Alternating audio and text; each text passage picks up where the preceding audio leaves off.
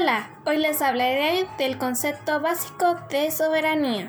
A mi entender, soberanía es la autoridad suprema de los poderes públicos sobre el territorio y los habitantes de un país, la cual está basada en las decisiones del pueblo. Se ejerce a través de los órganos del Estado.